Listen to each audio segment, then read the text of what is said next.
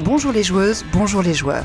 Nous sommes en février 2024 et vous écoutez les Jeux du mois, une émission de Proxy Jeux. Proxy Jeux, c'est le podcast qui vous parle des jeux de société.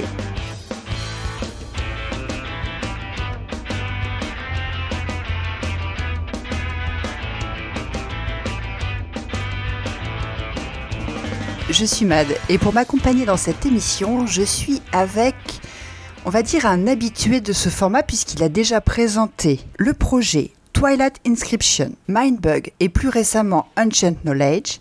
C'est celui qui nous a fait vivre les aventures d'adolescents à vélo dans Tales from the Loop dans le regretté XP et c'est celui qui mois après mois nous convertit toutes et tous au jeu solo à travers sa chronique Soliloque. Vous l'avez bien entendu reconnu, il s'agit du camarade Zéphiriel. Salut Zeph Salut Mad, merci pour cette jolie présentation qui vaut plus que ce que je vaux à la base. C'est largement trop. bah, en fait, j'ai fait ton CV, tu vois, j'ai regardé un petit peu euh, l'historique. Je suis allée sur le site de Proxy Jeux, j'ai mis en mots-clés Zéphiriel et j'ai regardé tout ce qui est sorti et je me suis dit, bon, bah, il y a de quoi faire une petite présentation sympa. c'est largement peu par rapport à ce que font tout le monde, c'est incroyable. Mais c'est très gentil, je te remercie. Bon, après, j'aurais pu parler des dossiers, j'aurais, j'aurais, j'aurais même pu allonger le CV, hein, tu vois, mais bon, je suis, je suis restée Je voulais pas te mettre mal à l'aise, tu vois, parce que parfois, quand on parle de nous, tout ça, on, est parfois un petit peu gêné. Je ne sais pas si c'est ton cas. Oh, largement trop bon cas. bon, c'est le mien en tout cas. Bon, voilà, c'était euh, la petite introduction euh, qui m'a amusé de, de, de faire. Et puis après cette introduction, et après avoir pris de tes nouvelles, hein, puisque ça va, tu m'as dit que ça allait. Bah oui, écoute, on se plaint pas. Hein, le mois de février, tout ça. et toi, comment vas-tu? Bah écoute, fort bien. Il se trouve que la semaine dernière, il y avait de la neige par chez moi. Et euh, non, bon, on n'est pas là pour parler de la pluie du beau temps. Hein, ouais. On est là. Alors déjà, on va remercier, remercier chaleureusement les donatrices et les donateurs, sans qui, eh bien, tout cela ne serait pas possible. Mhm. Donc on va remercier euh, 4-3, Pyrrhus, Calervé, Suiveil, Tespios, El Pyro 50, Fendoel, B1, Jimmy Celtics 95, Olfen W, Nino Como, Diogo, Sisyphus, Ophélie et Max Rioc. Merci à vous. Merci également à la Caverne du Gobelin qui nous soutient. La Caverne du Gobelin, ce sont six boutiques Nancy, Metz, Pont-à-Mousson, Thionville, Toul. Toul, c'est une ville, vraiment Ouais, ouais, et Semécourt aussi. Et Semécourt, c'est incroyable. bah oui. C'est bien parce qu'avec la, la, caverne du Gobelin, on découvre la géographie de l'Est de la France. Oh tu vois, moi, c'est des villes que je connaissais pas du tout. Donc, tous les Sémécourt, les meilleures villes, euh, dont la plupart sont équipées d'un café-jeu, mais c'est surtout une boutique de vente de jeux de société en ligne, cavernedugobelin.com. Exactement. Et je crois que c'est les soldes encore au moment où cette émission va être diffusée. Euh, ah, ce sera la fin des soldes et il y a peut-être moyen de trouver des choses intéressantes euh, sur la caverne du Gobelin. Et ensuite, après les remerciements, tu sais ce qu'on fait, hein, Zéphiriel, toi ah qui es bah, un habitué. On va chercher les commentaires, hein, ce que je regarde jamais dans ma vie. eh ben, c'est l'occasion parce que tu vois, nos auditeurs et nos auditrices nous laissent de charmants commentaires. Euh, euh, tout au long de l'année. Alors, il se trouve que pour la dernière émission, qui était consacrée à Dorf Romantique et à Nucléum, c'était Flavien et Drew qui avaient fait la présentation. Mhm. Eh bien, il n'y avait que cinq commentaires. Oh là là, ils ont été feignants là. Ouais, bah moi je rejoins la, théorie du pionfesseur qui disait dans sortant le grand jeu là récemment que en décembre finalement les gens mettaient peu de commentaires, ils l'avaient déjà euh, remarqué. Et ça se confirme encore malheureusement pour les jeux du mois. Ah, je pense qu'en décembre, on a d'autres choses à faire, effectivement.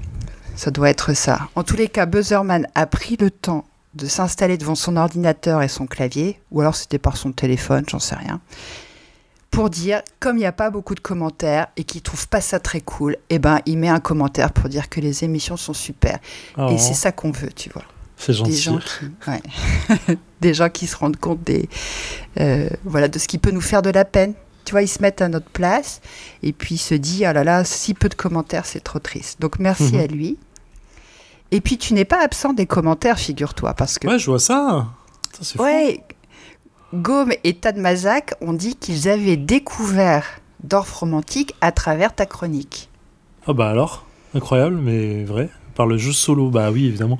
Pour moi, c'est purement un jeu solo. Et c'est marrant parce que j'ai téléchargé le jeu vidéo après, euh, bien après le jeu de plateau, du coup. Et euh, j'ai euh, joué deux heures et je me suis fait chier comme un rat mort. Donc j'ai arrêté et désinstallé le jeu parce que le jeu vidéo me, me convient pas du tout. Comme quoi Ah oui. Parce que là, justement, j'allais dire qu'il était en ce moment en promotion sur Steam, le jeu vidéo. Ah, je, je vous encourage à le faire. Hein. Vraiment, il y a un côté très zen, très piste, très smooth, qui est très agréable. Juste au bout de deux heures, je me demandais pourquoi je jouais à ça et je, moi, je me suis vraiment embêté. Mais je peux comprendre. Euh, je connais plein de personnes qui l'ont fait autour de moi, qui ont kiffé vraiment, et je comprends pourquoi on peut aimer. Juste, c'était pas trop ma cam en jeu vidéo. Alors qu'en jeu de société, euh, c'était un vrai, euh, un vrai banger pour moi. Et tu ne l'as fait que en solo, en, le jeu de société ou Tu l'as fait quelques parties avec des gens J'ai fait des. Quand je l'ai acheté, on l'a fait à deux. Je crois qu'on a enchaîné peut-être 12 parties, quelque chose comme ça. Et après, je l'ai fait en solo en grande partie, et je l'ai repris avec une autre personne. J'ai vraiment euh, fait euh, tous, les, tous les trucs. Quoi. Parce que justement, il y avait euh, Tat Mazak qui dit que. Enfin, dans, dans, la suite des commentaires, les gens ont expliqué de quelle manière ils jouaient. Et donc, certains jouent seuls, Tat Mazak explique que lui, il a joué avec sa fille de 4 ans et demi et que, en fait, comme le, la dynamique est assez simple, elle avait adhéré euh, rapidement au jeu. Mhm. Euh, Tespios, lui, joue avec sa compagne et il trouve que c'est mieux à deux. Tu vois, toi, t'as pas d'avis là-dessus, euh, que ce soit tout seul ou à plus ou à deux. les sensations sont les mêmes. En fait, ça dépend de la dynamique que tu cherches à avoir au jeu ce que je, trouve bien à deux, c'est l'échange que tu peux avoir sur qu'est-ce que tu penses qu'on puisse faire avec cette pièce. Et on va la placer là. Ah, moi, je pensais la mettre là, mais euh, ça marche aussi, et ainsi de suite. Donc, l'échange là-dessus, il fonctionne bien. Euh, ce dont j'ai toujours peur, c'est euh, quel, est, va être le verdict de la pose de tuiles quand as quelqu'un qui est plus calculateur que l'autre. Et, euh, et, du coup, ça, ça c'est toujours le problème du jeu alpha en coop, c'est joueur alpha, c'est euh, si moi je suis bon calculateur et où la personne à côté de moi elle, est, elle calcule mieux que moi, bah en fait euh, on va toujours suivre la personne qui a raison parce qu'il n'y a pas de raison de faire moins bien en fait. Et du coup, c'est toujours ça qui me fait un tout petit peu peur. Et j'apprends en jeu coop à, à 2-3 à respecter le choix de l'autre sans donner mon avis en disant si c'est une erreur, c'est pas grave. On, perdra des points, on se rendra compte de l'erreur et puis on fera autre chose différemment la prochaine fois. Mais je préfère faire une erreur et laisser l'autre son choix et qu'il il ou elle se rende compte d'une erreur plus tard, euh, plutôt que dire bah non, regarde là t'as tort, ah bah non là ce sera mieux. Il y a un effet de euh, bah en vrai on est là pour jouer et faire des erreurs ça fait partie du jeu et moi je trouve ça cool.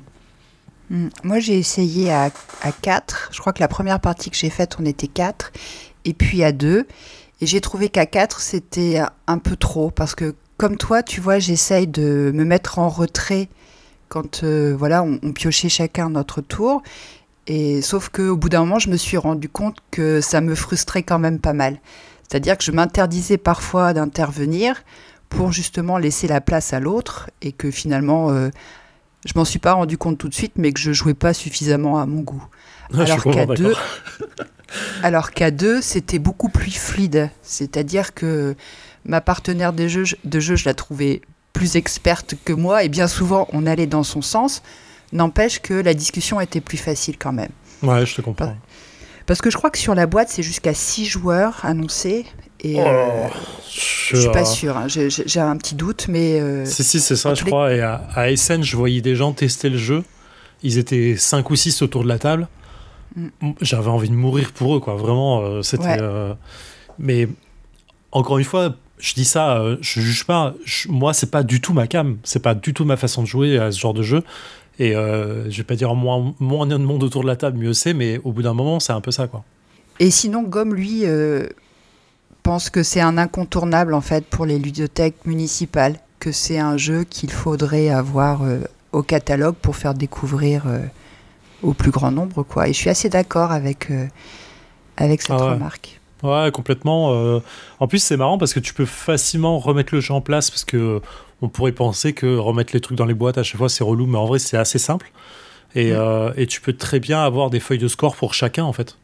Et du coup, tu vois, il y a un effet de, de Oh, vraiment, euh, complètement. complètement. Oui, le, le jeu s'abîme pas facilement, les, le matériel est cool, il n'y a pas de raison de l'abîmer plus que, plus que nécessaire, tu vois. Enfin, c'est mm. pas des cartes qui. Tu, tu, pioches pas de cartes, donc ça s'abîme pas, les tuiles sont de bonne facture. Enfin, vraiment, il y a plein de petits trucs qui. Complètement. En tous les cas, sur la question de l'ergonomie, Gaume souligne que le carnet de score, il est illisible sur fond vert foncé, et il trouve que le stylo dessus, ah. ça rend pas du tout.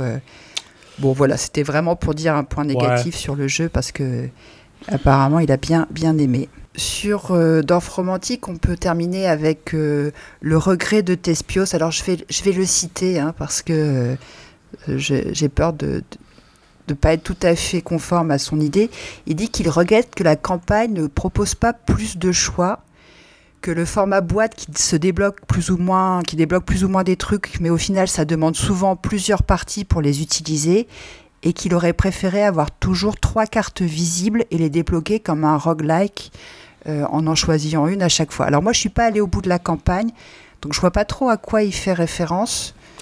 Est-ce que non, en fait, quand tu, ouais, quand, tu vas débloquer euh, des objectifs, il y a des conditions très précises pour. Euh, enfin, tu vas débloquer des possibilités d'objectifs. C'est-à-dire que tu vas. Euh, on va te dire, voilà, tu as un objectif de faire une zone de X, de X forêt, par exemple, ou n'importe quoi. C'est pas exactement ça, mais c'est pas grave. et l'idée, c'est que tu peux jouer 3-4 parties sans y arriver.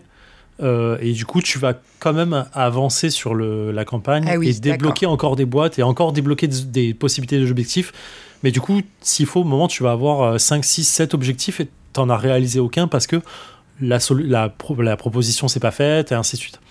Et, hum, D'accord.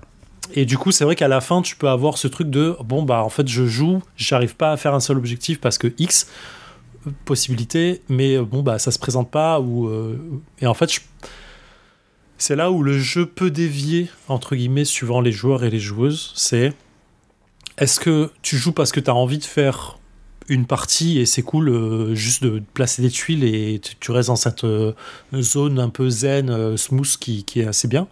Ou est-ce que tu commences ta partie, tu dis ok, bah, je veux cet objectif, même si je fais moins de 100 points sur cette partie, le but c'est de débloquer cet objectif à la fin uniquement.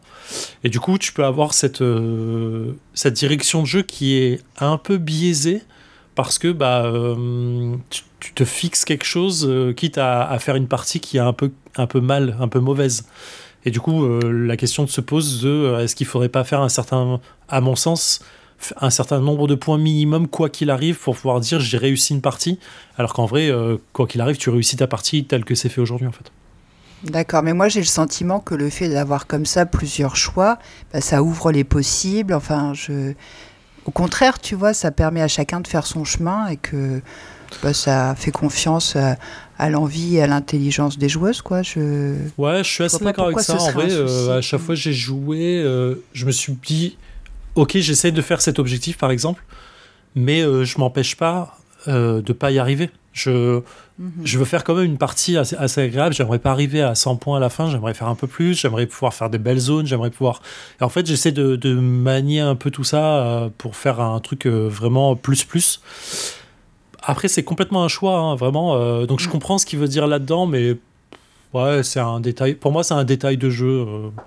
90% euh. du plaisir du jeu, c'est piocher une tuile, voir ce que tu peux en faire et, euh, et compter tes points à la fin, parce que c'est vraiment, ça fait vraiment partie du jeu pour moi. Et si en plus tu as réussi un objectif, c'est bonus quoi. Ouais, en tous les cas, merci Tespios d'avoir laissé ce commentaire. Voilà, c'est un des cinq commentaires, donc c'est très précieux. merci pour ton retour. Et par rapport à Nucleum, finalement, on a eu peu de retours. Donc il y avait quand même Cargo, tu sais, euh, dit le taquin, il paraît que c'est son surnom, ah. euh, qui, euh, qui charrie un petit peu Flavien sur la prononciation de Nucleum. Bon, je sais pas comment on doit le dire, nous. C'est pas Nucleum, non Ouais, je sais pas. il, le charrie un peu. Bon. Ah, c'est marrant. Et, et Tespios, encore lui, dit qu'il fera l'impasse sur le jeu parce qu'il a le sentiment que c'est un jeu qui est quand même assez dense assez lourd et que bah, c'est pas un jeu que tu sors facilement et que si c'est pour le sortir euh, une fois par an, ça valait pas le coup de. Ouais, il fait partie de ces gros, gros jeux un peu. Euh, j'ai pas joué encore, mais je sais, euh, je sais que c'est pas, c'est pas simple. Mais en même temps, il faut avoir les joueurs et l'occasion, clairement. Voilà, donc peut-être en festival, je sais pas si c'est le lieu tellement pour, pour pouvoir y jouer. ça dépend de la taille du festival, quoi. Si c'est un petit festival de région, il y a peut-être moyen de s'installer à une table et jouer à Nucleum. Oui. D'ailleurs, dans, dans, quelques mois, il va y avoir un, festival à côté de chez moi qui est organisé par une association, mais je vous en reparlerai dans les chroniques. Et là, ce sera possible de jouer à Nucleum dans des bonnes conditions. Nice. je, fais, je fais ma petite pub. Euh, T'as bien raison. Bon bah voilà, je crois qu'on a fait le, le tour des, des, commentaires. Merci encore d'en avoir laissé et puis on espère qu'il y en aura pas mal pour, euh, pour aujourd'hui, pour ce mois-ci.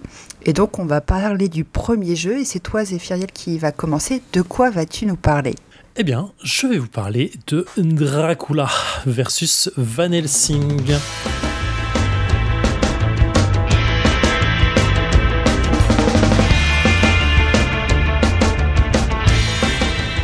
Alors, euh, je vais commencer par la fiche signalétique parce que c'est le plus simple, même si euh, on peut critiquer qu'elle existe ou pas. Je sais pas pourquoi je ça. Euh, alors, les auteurs, le fameux Thérovière et, et, le magnifique Maxime Rambourg. Tout jugement personnel est dû dans cette chronique. euh, à l'illustration, on retrouve, et le merveilleux, je ne le connais pas personnellement, mais je, je kifferais, euh, Weberson Santiago, qu'on avait euh, connu notamment sur l'Auberge Sanglante, qui est très reconnaissable sur tes dessins. Et plus récemment, on l'a vu aussi sur The Great Split, qui pour moi était oui. euh, un ovni en termes d'illustration pour lui. Je, à aucun moment, je n'aurais reconnu sa patte. Exactement, c'est ce que j'allais dire. J'aurais autant l'auberge sanglante, c'est vraiment marquant, où euh, tu vas retrouver aussi dans Russian Roulette ou des choses, Ouais. des aspects qui se retrouvent. Mais Great Split, j'étais surprise de savoir que c'était lui. Ouais, c'est incroyable et, euh, et c'est marrant parce que je fais un, un tout petit pas aparté sur ça. Euh, deux, deux apartés, parce que pour plaisir. Euh, sur de toute façon, Great... ce qu'on veut, on nous a laissé les clés de la boutique, donc Bah on fait oui. ce qu'on veut. hein. En vrai. euh, The Great Split, la première fois que j'ai vu la couverture, euh, je me suis dit, waouh, c'est Christine Alcouf qui l'a, qui l'a, qui l'a, qui l'a illustré. Moi, je trouvais que ça faisait vraiment énormément son style à elle. Euh, Ouais. Je sais pas si tu la suis un peu sur, sur les réseaux, mais euh, elle fait son, son Inktober euh, sur un thème vraiment particulier qui est très ressemblant pour moi, très proche. Mais alors, je suis pas illustrateur du tout, donc euh, me tapez pas si c'est vraiment pas le cas, mais moi je trouve que c'est très proche. Et, euh, et du coup, je lui avais dit, Waouh, t'as illustré euh, The Great Suite Elle me dit, Bah non, pas du tout, c'est Weberson Santiago. Et je dis, Pardon c'est Weberson Santiago, mais je ne vois pas du tout son style. Elle me dit non, non, non, c'est pas moi, vraiment c'est lui et tout. Et je dis mais, mais franchement, c'est, je trouve ça proche que de ce que tu fais toi. Et elle me dit le jour où j'arrive à ce niveau-là, je serais vraiment contente quoi. Et je dis je, je vois pas du tout. euh, je- et pourtant j'ai regardé, je franchement. euh, comme quoi, mon niveau d'illustrateur est vraiment très mauvais. Enfin, je- j'ai pas du tout la fibre là-dessus. Moi, je trouve ça Vivement la, chronique d'Élo- ouais, vivement la chronique d'Élodie sur lui. Ah bah clairement, euh, elle aura Ça va tout hein, nous éclairer.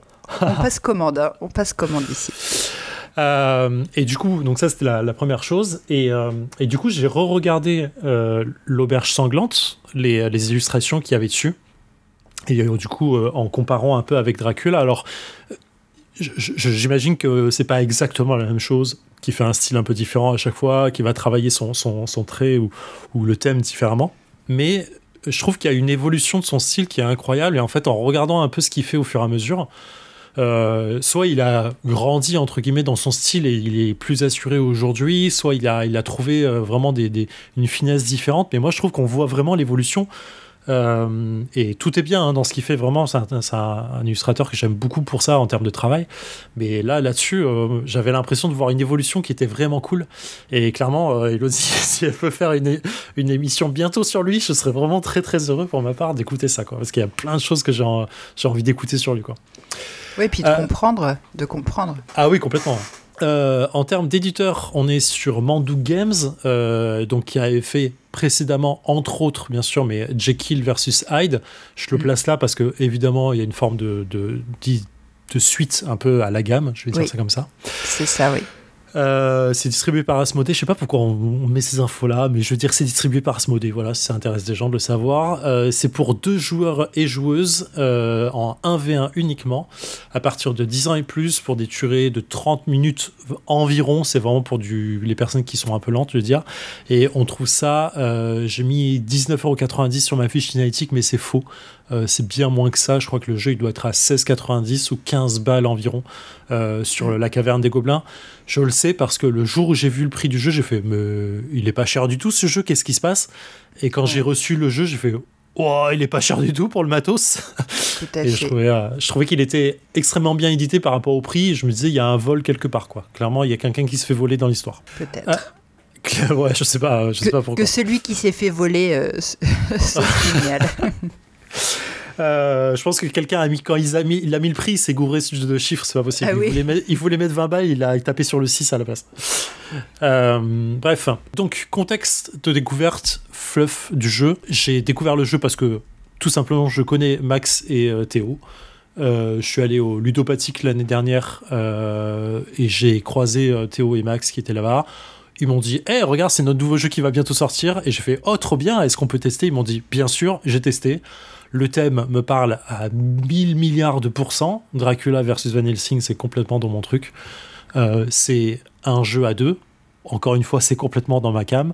Euh, d'affrontement non direct, c'est complètement dans ma cam. Visuellement, c'est une tuerie. Bon, bah écoutez, j'ai signé à peu près avec mon sang euh, dès, que, dès, que, le jeu était sorti. Quoi. Pour le fluff du jeu, c'est un peu comme donc, dans la gamme de Jekyll versus Hyde. Chacun va jouer un personnage et va essayer de combattre l'autre pour gagner la partie. Là, en l'occurrence, dans Dracula versus Van Helsing, l'un va jouer Dracula, l'autre va jouer Van Helsing. Thématiquement, on est, je ne sais pas si vous vous souvenez très bien, ou si tu te souviens toi du, du, du livre ou du film Dracula, pour euh, à choisir. Euh, mais Dracula vient en Angleterre par un bateau qui s'appelle le Déméter. Euh, et on, il atterrit, il atterrit. Il arrive à, Whitby. Il débarque. voilà, il débarque, merci, à Whitby en Angleterre, donc par le Déméter. Et on joue ce moment-là où il débarque et où Dracula va voguer dans les quartiers de Whitby pour euh, se nourrir et essayer de, de, se faire des potes parce qu'il est tout seul en ville et du coup il a envie de se faire des potes vampires. Et Van Helsing, le fameux chasseur de vampires euh, que la culture populaire euh, nous envie, euh, bah écoute, va essayer de le chasser tout simplement et de découvrir dans quel quartier il se cache et essayer de le tuer à coups de pieu dans le cœur.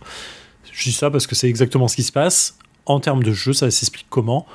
on a un petit plateau de jeu qui est représenté par cinq quartiers un port. Le port avec le bateau de du Déméter va fonctionner pour euh, utiliser les cinq manches jouables du jeu.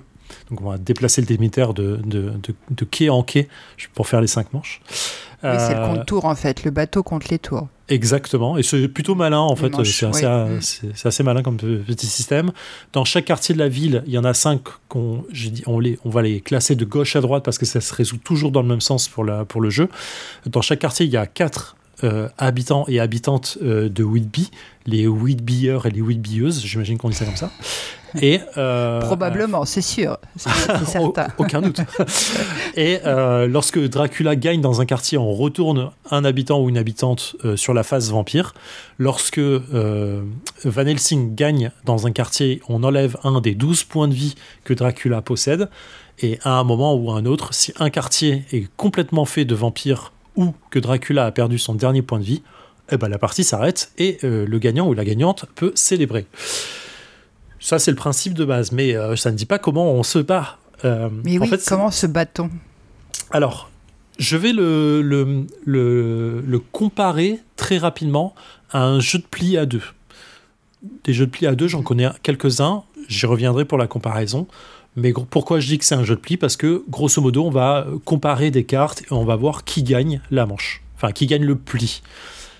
Ça s'arrête là pour la comparaison parce que ce n'est pas un jeu de pli direct, c'est-à-dire que je joue pas une carte et l'autre répond en face. Euh, c'est on va préparer une main de cartes et ensuite on va comparer sa main à l'autre euh, pour dire euh, quelle est la plus grande main, tout simplement, enfin la meilleure main.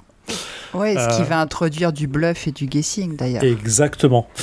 Donc euh, chaque euh, adversaire a un petit truc pour tenir ses cartes. Je ne sais plus comment on appelle ça. un repose-carte. c'est une baguette de bois avec une fente qui va bien, un porte-carte en fait. Un porte-carte, exactement. Mm.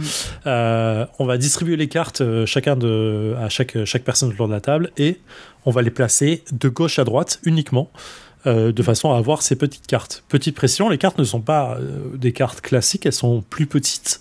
Et elles sont. euh, alors j'ai l'impression qu'elles sont en plastique, mais j'ai un doute. Peut-être du carton un peu épais. Mais c'est des cartes, des toutes petites cartes qui sont assez rigides, ce qui permet d'éviter qu'elles tombent bêtement du porte-carte. Mais surtout, elles ont il y a une sensation du coup qui est un poil plus agréable sur le format de la carte, que moi je trouve Mm. assez agréable à manipuler. Euh, et du coup, on va le placer de, gauche à droite. C'est un jeu pli aussi parce qu'il y a des couleurs. Les cartes, chaque couleur, il y a quatre couleurs. Il y a le rouge, il y a le bleu, il y a le violet et le jaune. Et euh, chaque carte vont d'une valeur de 1 à 8. Évidemment, la valeur 8 étant plus forte que la valeur 1 en général. En général parce que, bien sûr, il y a- un atout, comme dans les jeux de pli en général. L'atout est décidé au hasard au début. On va mettre les quatre petits jetons qui, représentent les quatre couleurs des cartes. On va les mettre de côté et un des quatre jetons va être au-dessus des autres pour dire celui-ci est l'atout. Les trois autres jetons ne sont pas en reste puisqu'il y a une valeur entre les couleurs, euh, de manière que euh, parfois le rouge va être l'atout, le bleu va être plus fort que le violet et le violet plus fort que le jaune. Attention cependant, avant d'arriver hormis l'atout, avant de comparer les couleurs, on compare uniquement les chiffres. Donc si j'ai un 7 bleu et si j'ai un 8 jaune, c'est quand même le jaune qui l'emporte parce que c'est un 8. On ne va comparer les couleurs entre elles, hormis l'atout, que si on arrive sur une, valeur qui est identique entre deux sets. C'est la couleur la plus haute qui va remporter sur l'autre, tout simplement. Ouais, ouais, tout à fait. C'est vrai que c'est important de bien le préciser là parce que comme on a une une puissance de couleur euh, qui est présentée sur le plateau, Exact. on pourrait euh, avoir un raccourci en disant bah, je joue un rouge, c'est plus fort que le jaune, c'est moi qui Eh oui. l'emporte. Mais non, c'est bien le, le nombre qui, qui prévaut et seulement si on a une égalité de nombre, on va regarder la couleur. Exactement. Et à un moment, c'est important à préciser parce que moi, j'ai mis quelques parties avant de le comprendre. Enfin, je le comprenais à chaque fois, mais mentalement, à chaque fois, je me disais. Oh, Ouais. J'ai un 3 bleu, il est plus fort que le 6 violet. Non, non, c'est pas le cas du tout. Il faut vraiment se dire que c'est la, la- la valeur qui prévaut. Hormis l'atout. L'atout gagne sur toutes les autres couleurs, quel que soit le chiffre. Si j'ai un 1 rouge et que l'atout est rouge, je gagne sur n'importe quel 8 en face.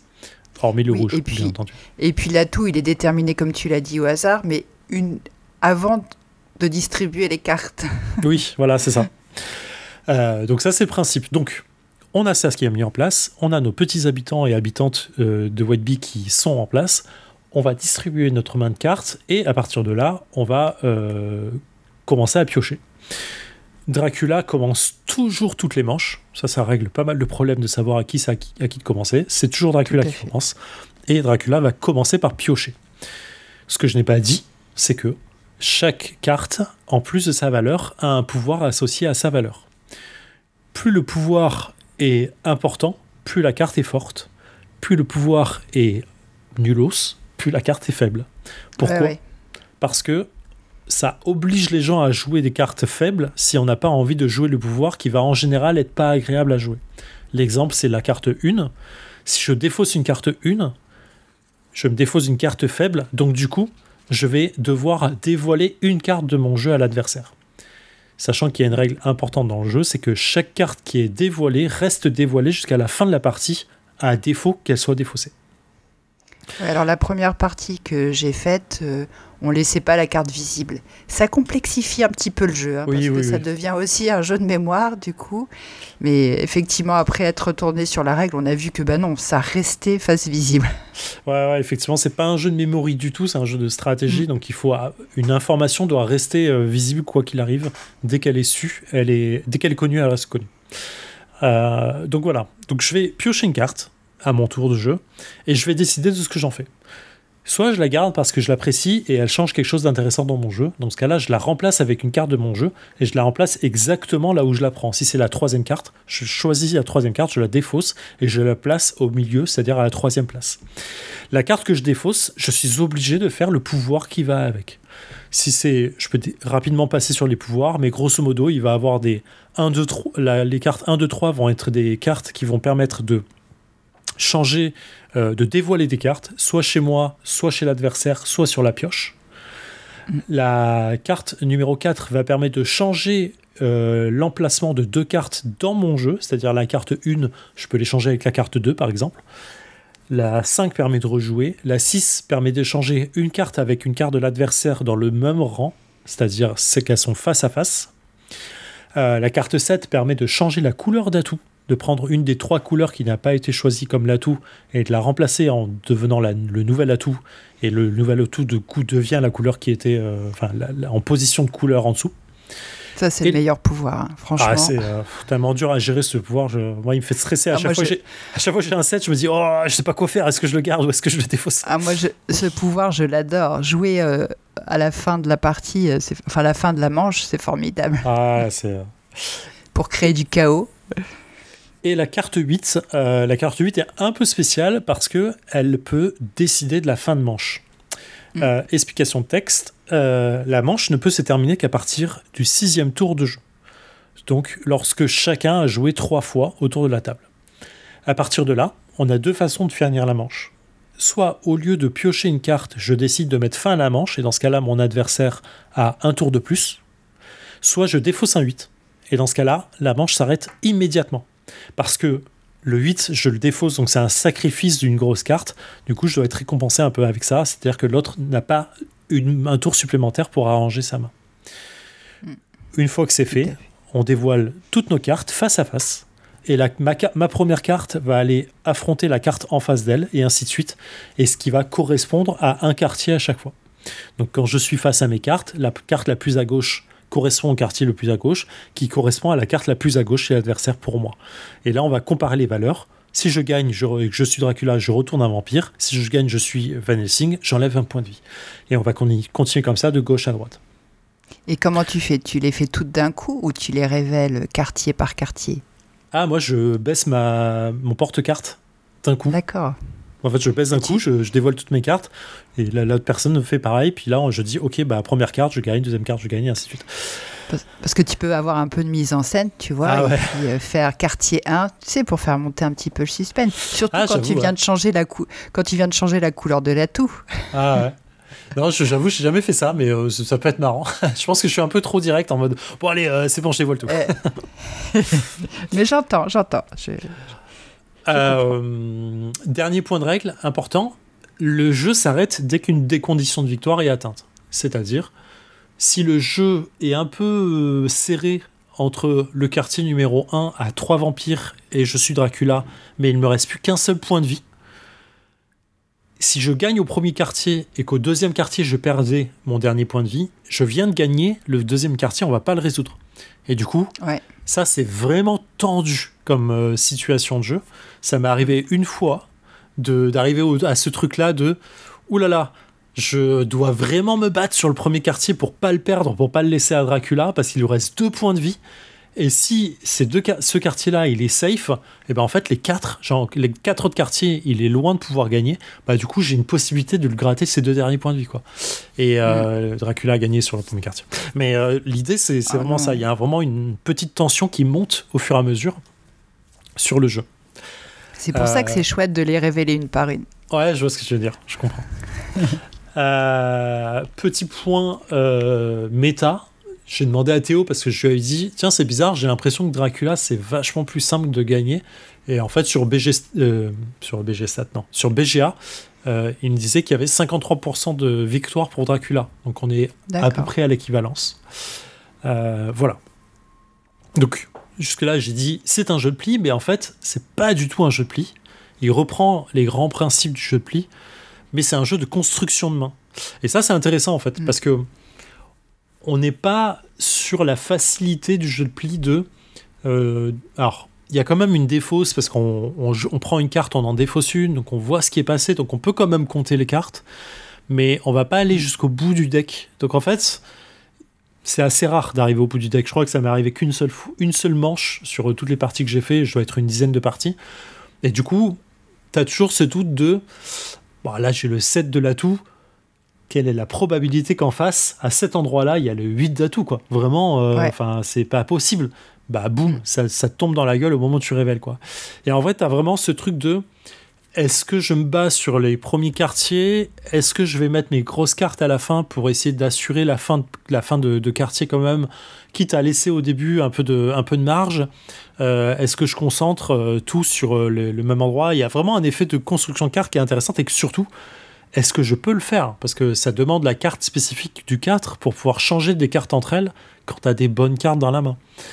Euh, et surtout, est-ce que, je me, est que je me concentre sur un quartier donné? Ouais. Euh, voilà, quand je vois que je suis Dracula et que je commence à avoir euh, pas mal de copains, comme tu disais tout à l'heure, dans ce quartier numéro 4, mais l'autre, il va m'attendre un petit peu au tournant parce que ouais, il imagine bien que je vais mettre toutes mes forces dans ce quartier-là. Bien sûr. C'est pour ça que je parlais tout à l'heure un peu de guessing et un peu de bluff pour savoir quels sont les quartiers que je vais privilégier ou pas, quoi. Ah ben complètement. Et là, là-dessus, c'est intéressant parce que ça, je me suis fait avoir plusieurs fois euh, de je suis Dracula, je suis en train de gagner sur un quartier, il y a trois vampires, je n'ai plus qu'à avoir un seul, euh, un seul truc. Je vois mon adversaire qui vient de changer la carte de ce quartier-là. Je me dis, ah ben je vais lui voler, comme ça euh, je suis... par logique, mon adversaire va mettre une grosse carte. Je joue mon 6, j'échange mes deux cartes et je me retrouve avec un 1 tout pourri parce que l'autre a fait un gros bluff et il s'est dit bah tiens viens voler ma carte. Et bah boum. Et du coup je me retrouve là. L'autre met fin à la manche juste après. J'ai plus qu'un tour pour essayer de rattraper ça et la probabilité que je le rattrape est très faible. Et du coup il y a un effet de, guessing versus bluff poker face qui est ultra intense. Et aussi de préparation tactique de comme tu le disais le 7 c'est une très grosse carte qui permet vraiment de changer la donne et de dire bah, je la garde de côté. Et sur les derniers tours, si l'autre met fin à la partie, je joue mon set direct et je change la couleur de l'atout de façon à me donner l'avantage. Et c'est vraiment. C'est un, euh, sacré, c'est un sacré retournement de situation impossible, quoi. Enfin, moi, je l'ai vécu. Hein. J'ai déjà joué un set euh, comme ça à la oh fin du manche, juste avant que ça se termine. Et comme je savais que j'avais un set euh, depuis un bon moment, j'attendais que ça, quoi. Bien sûr. Et tu as aussi le double, le double truc, c'est tu mets un set de façon à ce que si l'autre joue un set et qu'il change la couleur de, l'atout qui t'arrange plus, bah, tu peux répondre et euh, tout de suite changer la couleur de l'atout.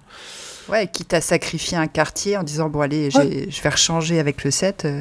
Euh, ouais, non, c'est très sympa. Et c'est ça qui est intéressant, c'est que tu sacrifies un quartier. C'est que tu joues pas une main, euh, une des positions de cartes pour jouer une position de carte, tu joues vraiment un quartier et une possibilité de victoire ou de défaite pour l'autre.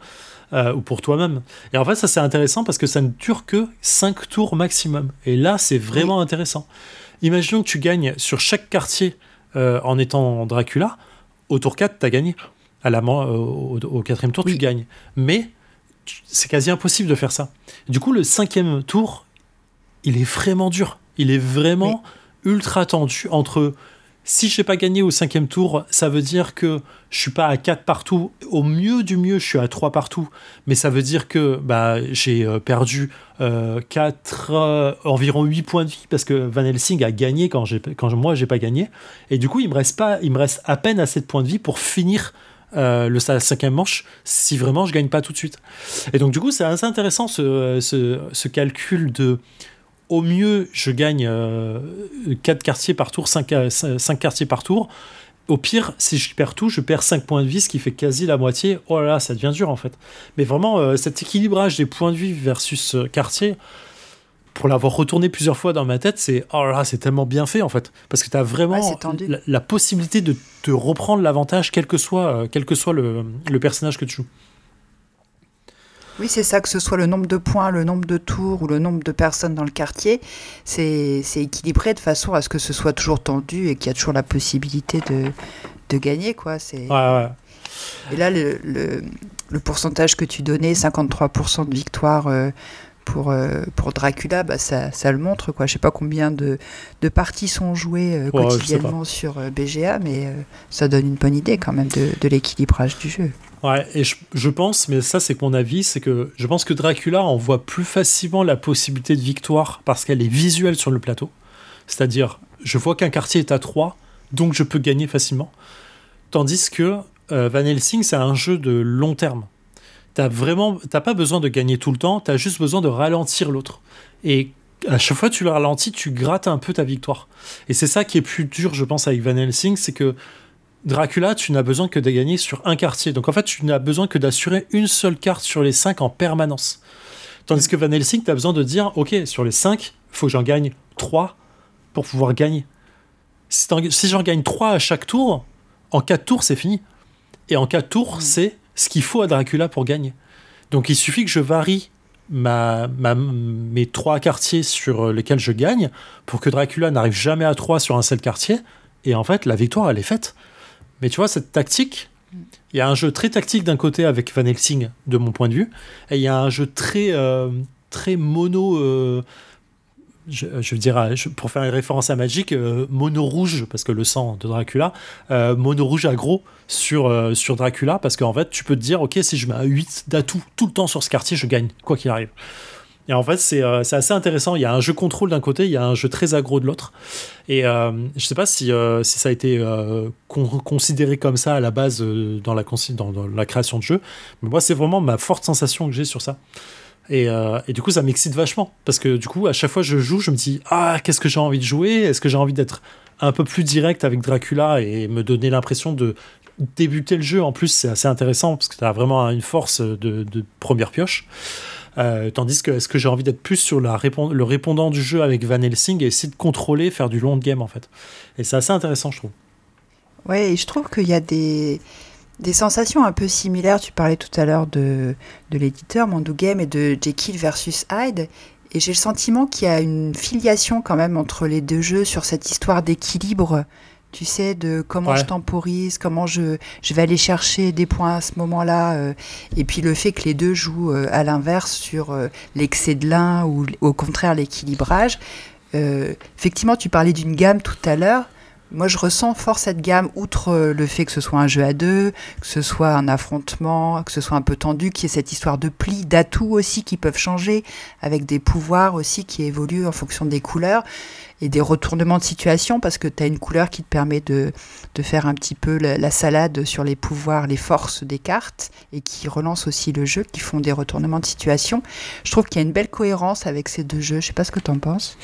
Alors, j'ai pas assez joué sur euh, Jekyll et Hyde parce que j'avais une, une, La première fois que j'avais joué, j'avais vraiment une sensation bizarre de jeu. Euh, mais, euh, mais clairement, je comprends. Ouais. Je comprends ce que tu. Quand tu me l'expliques là, je le vois tout de suite les, les petits points sur lesquels c'est euh, c'est complètement identique et la gamme de jeux qui a un peu là-dessus. Parce qu'effectivement, c'est un peu ça. Ouais, y a, je trouve qu'il y a une cohérence, enfin qu'il y a, qu'il y a des liens en, en, ayant deux jeux vraiment différents, mais même sur euh, la gestion matérielle, je sais pas, je trouve que... Parce qu'il me semble que c'était un jeu de commande, enfin je sais pas si tu as des infos là-dessus, où Mand Game voulait faire euh, un jeu dans, dans, la gamme et que bah, les auteurs avaient répondu à cette commande. Ah oui, quasi sûr que c'est ça, ouais. Mais je trouve que ouais, c'est intéressant de voir cette, cohérence et puis cette revisite d'un jeu de pli qui n'est pas un jeu de pli, enfin tout ce que tu disais tout à l'heure. Enfin, en t'écoutant parler, euh, ouais, il y a un air de famille, je vais dire. Ouais, complètement. Ouais. Moi, c'est la façon dont je l'explique quand j'explique les règles, mais je suis pas convaincu moi-même quand je le dis. C'est pas vraiment un jeu de pli. Et plus j'y joue, plus je me rapproche, dans une moindre mesure, euh, d'un jeu à la Fantasy Realm, en fait, où tu te dis, ok, ma main, euh, elle doit être très bonne au moment où je la dévoile, en fait. Et c'est ça qui est intéressant. Euh, petit point noir, quand même, parce qu'il en faut un. c'est un jeu qui est extrêmement dépendant de la pioche. alors, on, peut niveler ça avec la connaissance du jeu, avec le bluff, avec ce qu'on veut. Si ça m'est arrivé d'avoir des parties où bah, je pioche que de la merde, et eh bah, j'ai un jeu de merde à la fin et je me fais rouler dessus pendant un tour ou deux. Et du coup, bah, la partie, elle n'est pas amusante. Mais on a joué 20 minutes, 15 minutes à tout péter euh, quand c'est rapide. Euh, et en fait, bah, tu peux enchaîner une deuxième partie et changer les rôles et tu peux y aller. quoi. Euh, clairement. Ouais, mais c'est un, peu, c'est un peu ce que vous disiez tu avais fait avec Pionfesseur le, le village, si je me trompe pas, il avait présenté le village quand toi tu présentais en chaîne knowledge. Et je me souviens qu'il disait un truc du genre c'est pas grave si tu as une partie de temps en temps où tu passes à côté, si euh, le reste de tes parties, eh bien, tu as des sensations ou tu as, tu vois, des retournements de situation ou, ou qui te procurent, ouais, voilà, des, des, des souvenirs ou des, ou Ouais, des sensations un peu mémorables, quoi. J'ai l'impression que ça, il y a un peu de ça dans ce que tu es en train de dire. Ah bah oui, complètement. Les parties que j'ai Mm. fait où tu pioches, c'est nul, euh, je suis nul, t'as rien, t'as rien, t'as rien. Enfin, en fait, tu sens même la douleur chez l'adversaire en disant Bah désolé, moi j'ai été ultra bien servi dès le début. Bah oui, Ouais. forcément, parce que moi j'ai rien à piocher. Et ça, c'est intéressant en fait. Y a- ça amène un petit truc comme assez sympathique.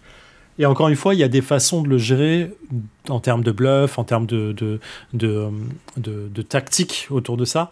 Bon, c'est limité, mais c'est pas grave. En vrai, ça marche bien. Ouais, ou de pouvoir de carte. Oui, Tu vois, ouais. Euh, une carte jouée à un bon moment, un pouvoir jouer à un bon moment peut, peut faire la différence, euh, même avec un, un tirage vraiment pourri. Bon, après, si t'as que des 1, ok, quoi. Ça va être dur de gagner, quoi. C'est clair.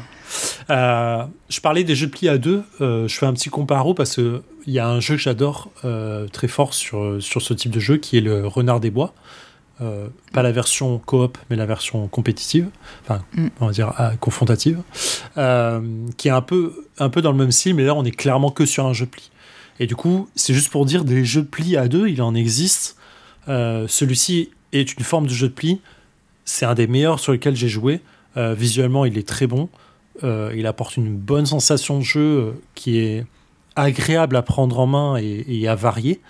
Euh, vraiment, euh, si vous aimez ça, euh, foncez. C'est vraiment pour moi un, banger euh, très très fort.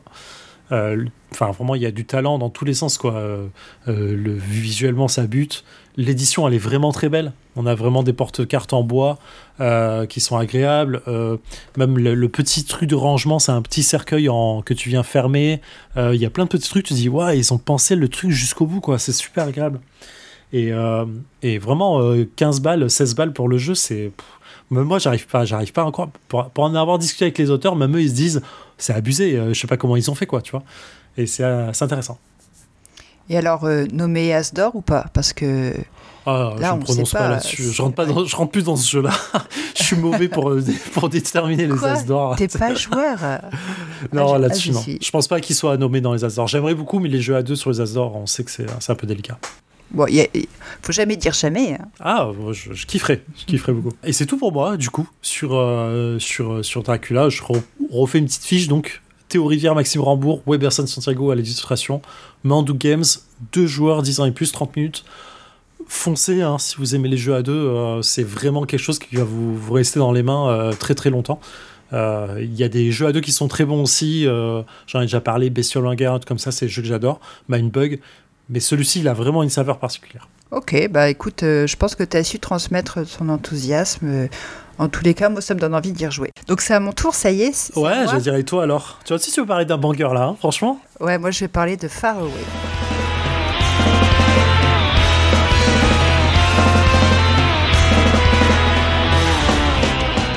Alors, j'avoue, enfin, tu, je sais pas si tu le sais, mais c'est ma première participation au jeu du mois. Ah, Et j'ai un peu le sentiment que euh, je me suis pas tellement facilité la tâche en choisissant Far Away. Parce que je Ah, crois qu'à peu près tout le monde, depuis presque un an, a donné son avis sur le jeu. Tout a été dit, tout a été écrit sur le jeu. Et finalement, il manquait plus que Proxy Jeu. Et bah voilà, c'est moi qui m'y colle, quoi.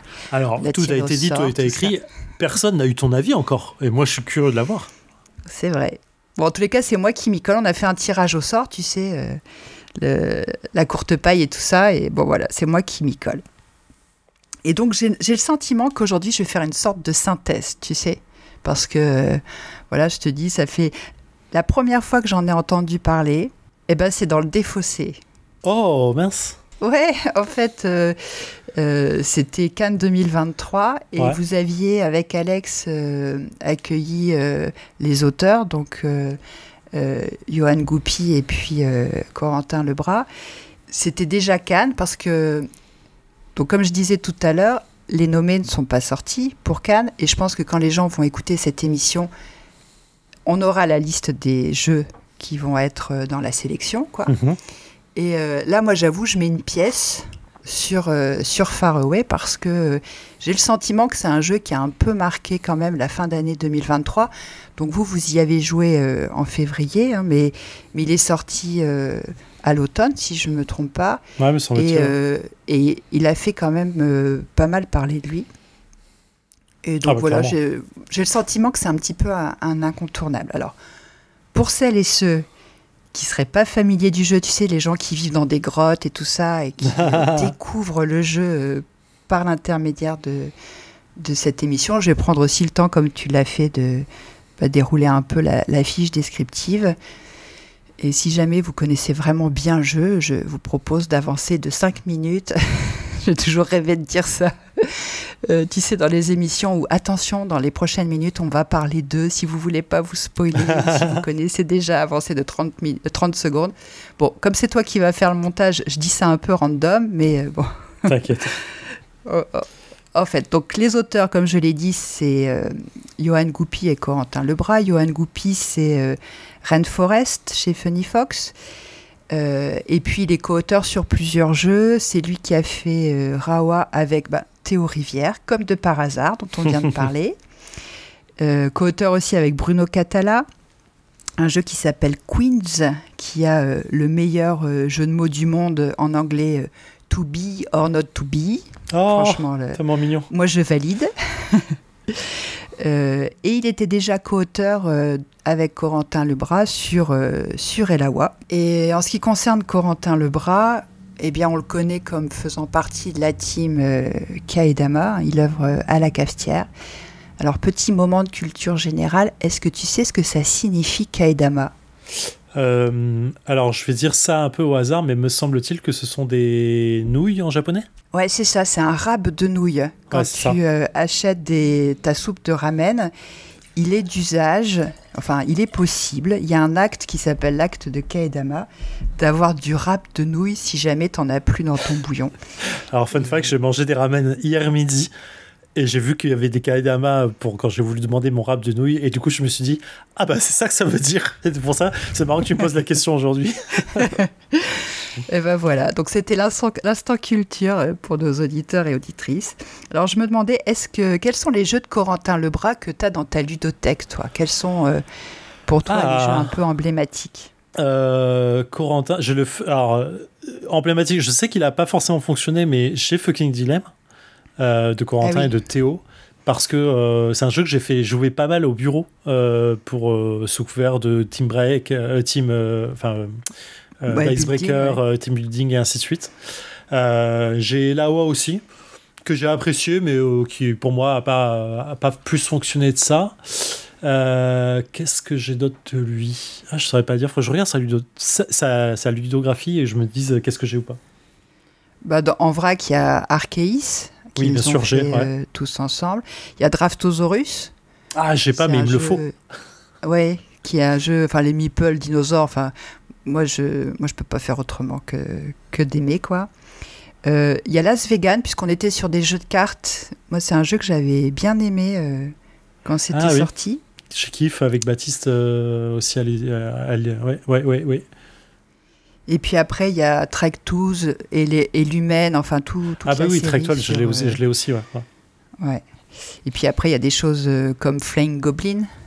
Ah c'est pas mon genre, mais je vois pourquoi on aime. Alors, je j'ai pas dit que j'aimais, hein. je suis en train de faire la liste parce que tu me disais, oh, je sais plus trop, et qu'est-ce qu'il y a d'autre et tout ça. Fun, y fun a- fact sur euh, Flying Goblin, sans déconner, euh, c'est je- je- pas un jeu que j'aurais chez moi, mais j'ai le souvenir d'une émission absolument incroyable qu'on a enregistrée avec le Défaussé, avec euh, Lorraine de chez Yellow et euh, la personne qui était en stage à l'époque, mais qui a repris la com là-bas, euh, qui avait repris la com pendant un temps, qui était Monsieur Jean. Et on avait. C'est génial parce que quand on croise Lorraine encore en festival, elle nous en parle. On fait une émission un soir de Cannes, complètement fatigué. On est tous crevés de la journée. Il est genre peut-être 18h ou tout comme ça. Lorraine est sur les rotules. Euh, son, son collaborateur, Monsieur Jean, essaye d'être très sympathique, mais on voit qu'il est fatigué aussi. Alex et moi, on est en, t- en- en dernier recours, on n'en peut plus.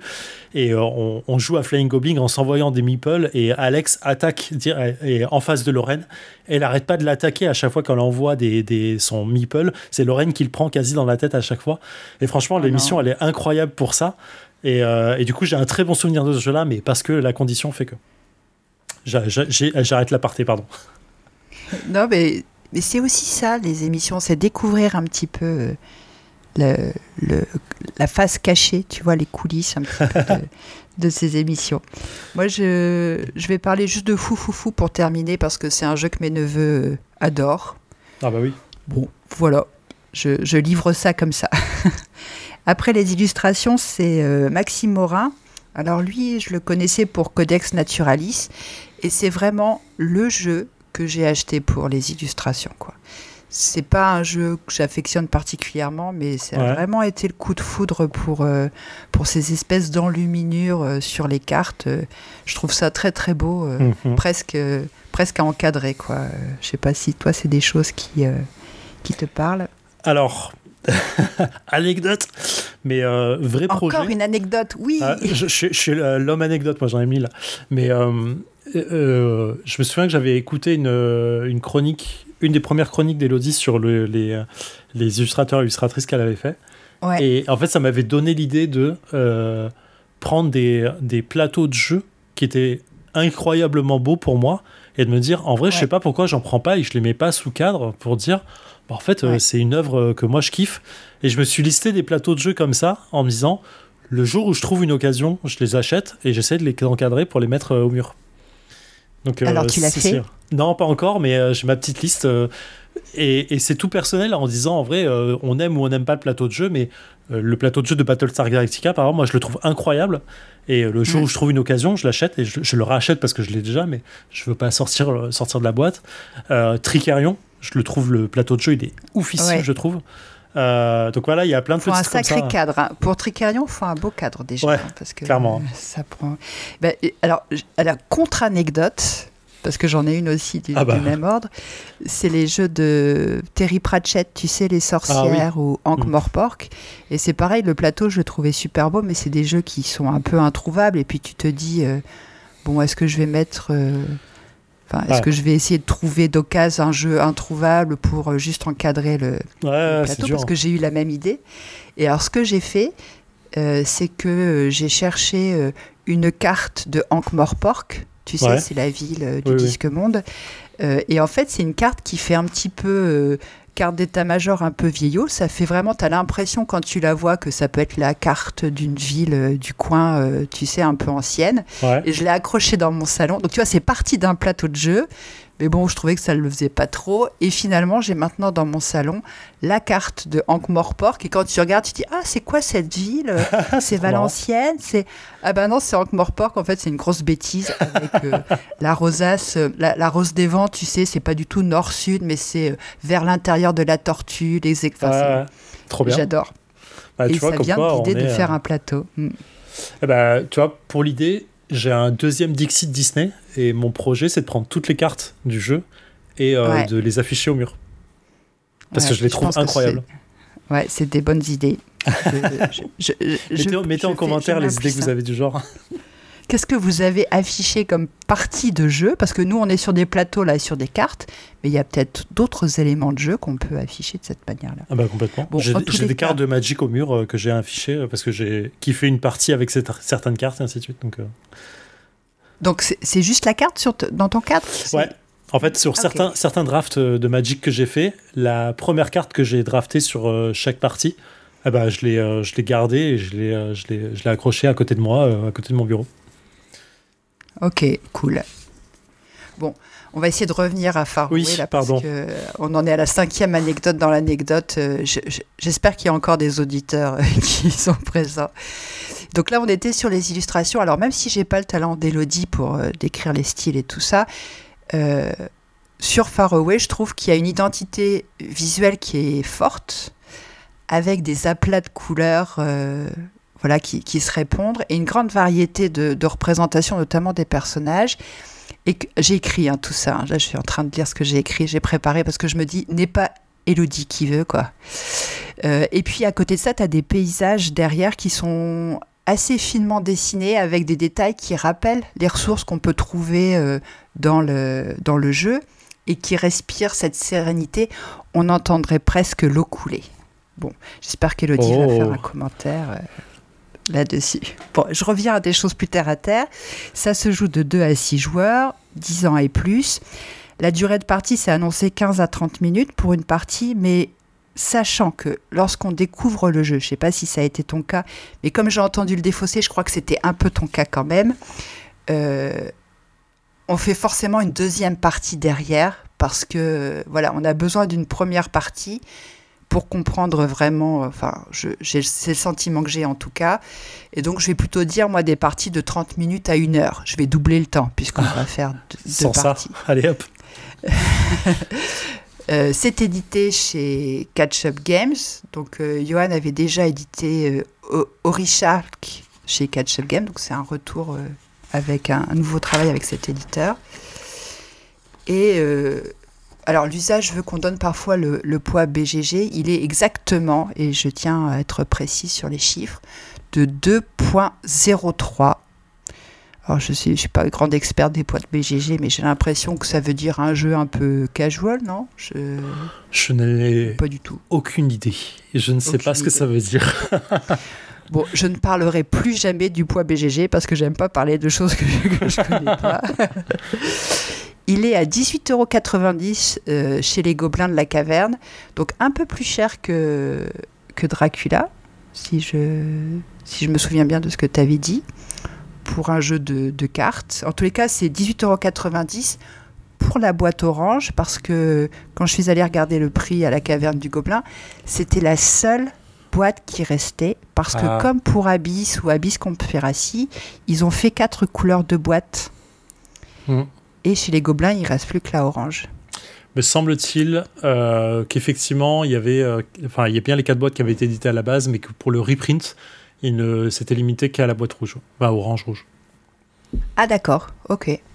Me semble-t-il. Bon, sans doute. Alors en ce qui concerne euh, l'histoire du jeu, on incarne des exploratrices et des explorateurs, on parcourt un continent. Alors ce continent, il est présenté comme un lieu plutôt euh, agréable, où il y a un équilibre entre les habitants, la nature. Et d'ailleurs, quand j'ai lu la règle, j'ai appris un, nouveau mot. Est-ce que tu sais ce que... Je pose beaucoup de questions. Hein. Si je pose trop de questions, tu me le dis. Hein. Bon, faut que ça lance la discussion, il n'y a aucun souci. Euh, il parle d'un parangon de d'équilibre. C'est un modèle de, de paix et d'équilibre. Bon, on va pas se mentir, ça fait du bien dans ces temps troublés d'imaginer ce, lieu un peu tranquille euh, dans lequel on va passer euh, donc de 30 minutes à une heure pour, euh, pour nos deux parties. Et alors ce, continent, il est très particulier parce que il est tout le temps en mouvement. Et donc c'est un petit peu le, l'excuse du jeu, on va le parcourir parce que bah, c'est difficile à cartographier et il faut sans arrêt l'explorer pour, pour le découvrir. Alors pour faire cela, on a des cartes régions qui vont représenter notre périple. Au total, il y aura huit cartes qui seront posées devant nous à la fin de la partie et ces huit cartes vont euh, représenter l'allée qu'on va faire dans ce, dans ce périple dans lequel on va rencontrer des autochtones, on va découvrir des sanctuaires, on va récolter des ressources et puis après, on va faire le retour et c'est là qu'on va rapporter aux personnes qu'on a croisées sur l'allée et qui nous ont envoyé en mission euh, bah, le résultat de, ce qu'on a récupéré de nos quêtes. Et c'est comme ça qu'on va gagner des points de renommée qui vont être les points qui vont déterminer la, gagnante euh, ou le gagnant. Voilà, c'est un mhm. peu l'histoire du jeu. Moi, j'avais kiffé cette idée d'aller-retour dans le, dans le jeu, ce, ce voyage. En fait, je le trouve assez incroyable. Oui, puis c'est ce qui va expliquer un petit peu les particularités euh, de mécanique du jeu, le fait de, revenir après sur, euh, sur nos pas. Alors sur cette mécanique, tu me dis si tu es d'accord, j'ai le sentiment qu'on est à la fois sur euh, la création d'un tableau, parce qu'on va poser les cartes devant nous, et que les cartes, elles vont avoir des interactions les unes avec les autres, qu'on est dans une idée, tu citais tout à l'heure Fantasy Realms, l'idée de gérer les cartes qu'on a en main parce qu'il y a une histoire de tempo à trouver, dans quel ordre on va placer les cartes, les choix qu'on va faire de des cartes qu'on va jouer à un moment précis euh, et puis par rapport à celles qu'on va piocher. Et puis peut-être aussi de combo, mais là je suis un petit peu moins sûre parce que je suis allée voir, tu sais, on a un Wikipédia euh, à Proxy Jeux où chaque mois euh, Erwan définit des termes liés au monde du jeu. Et pour l'instant, il n'a pas fait le mot combo. Donc euh, tout à l'heure, on a passé commande auprès d'Elodie. Là, je propose de passer commande auprès d'Erwan, si tu nous entends. Mais j'ai le sentiment que, euh, ouais, il y a des liens qui vont se faire entre les cartes. Parce qu'il y a les conditions de scoring qui doivent être remplies avec des cartes qu'on va poser euh, après avoir déposé nos contrats. Enfin, ça, j'y reviendrai parce que c'est un peu le, le, cœur du jeu. Alors, qu'est-ce que tu penses de ça? C'est un mélange de tableau building, de gestion de cartes, enfin de gestion de main, peut-être de combo? Tu dirais quoi, toi? Ah, je suis assez d'accord. euh, Le tableau building, c'est euh, léger, mais ça marche. Euh, alors, c'est pas tant tableau parce que ça marche pas en, verticalité, mais c'est qu'en horizontalité. Euh, mais ça marche dans le sens, tu es obligé de, de, euh, de, construire de gauche à droite, en fait, euh, le truc, mais de penser le jeu différemment euh, pour le retour. Et effectivement, c'est un jeu de combo parce que tu dois penser ton combo en amont euh, pour te dire, ok, c'est ce que je veux scorer en amont. Et donc, du coup, derrière, je vais devoir construire le fait de, à chaque fois, de révéler une carte et de comboter sur ce qui a déjà été révélé au fur et à mesure. Et donc, du coup, de préparer ta main aux conséquences. Donc, je suis complètement d'accord. Ouais, donc plutôt que board building, on serait sur du line building. Ouais, sur story building. Enfin, j'allais dire story building, mais ça marche pas trop non plus parce que c'est pas une histoire, mais je vois l'idée. Ouais.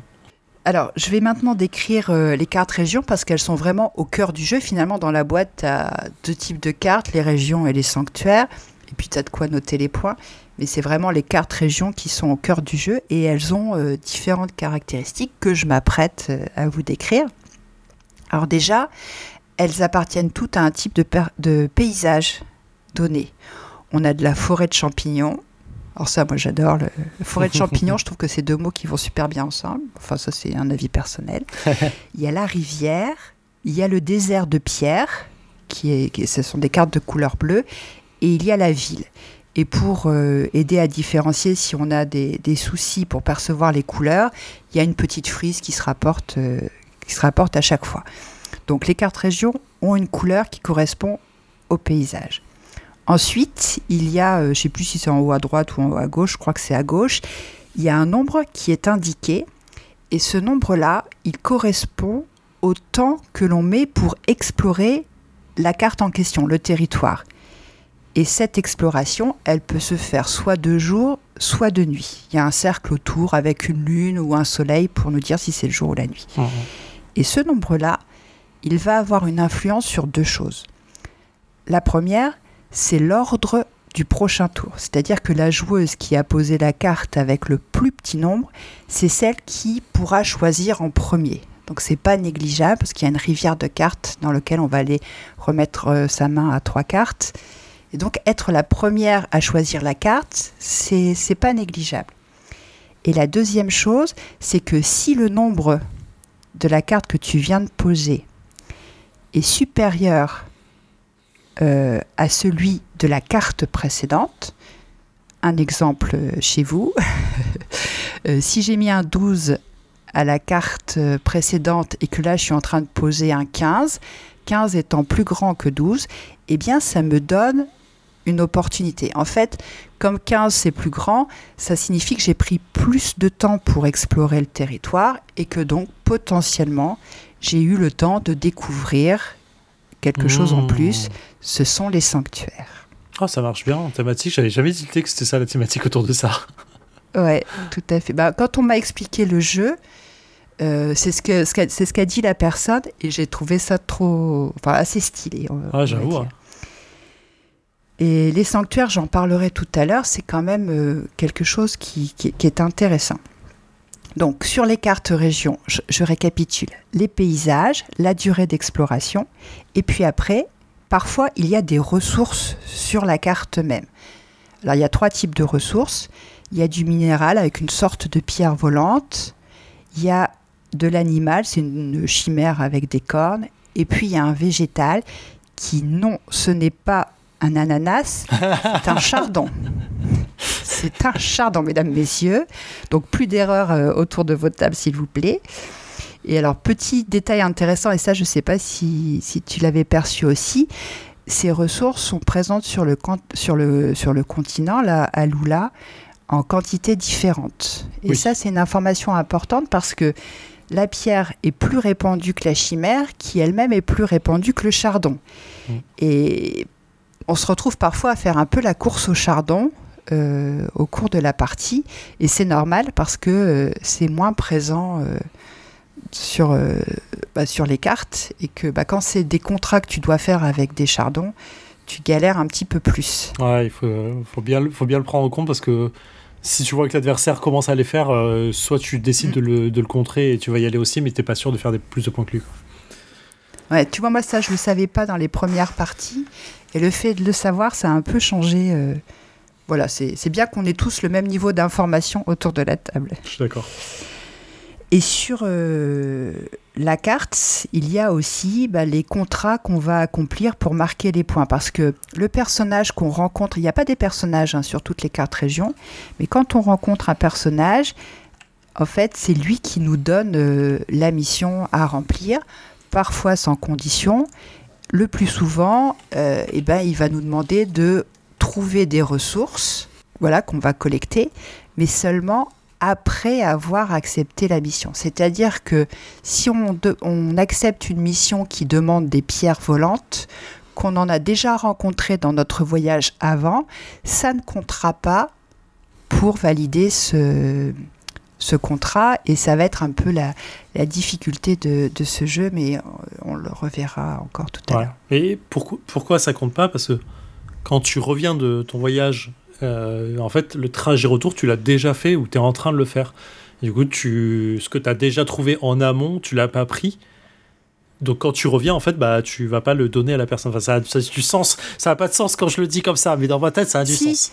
Parce que tu savais pas à l'aller que tu allais en avoir besoin. Exactement. Voilà, merci. Et puis enfin, sur les cartes régions, il y a parfois des parchemins qui sont dessinés.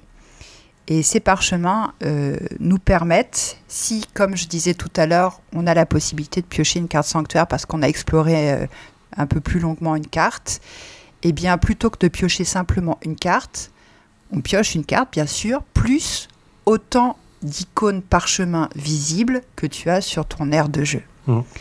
Par contre, à la fin, tu en gardes qu'une, parce que sinon, c'est pas non plus euh, euh, la fête de la saucisse, quoi. on prend tout ce qu'on veut comme on veut, mais ça donne du choix. Et c'est pas négligeable parce qu'un petit peu comme tu disais tout à l'heure sur euh, Dracula, on est parfois quand même bien dépendant du tirage de cartes. Et d'avoir cette possibilité de choisir son sanctuaire parmi trois ou quatre cartes, c'est vraiment, c'est vraiment intéressant.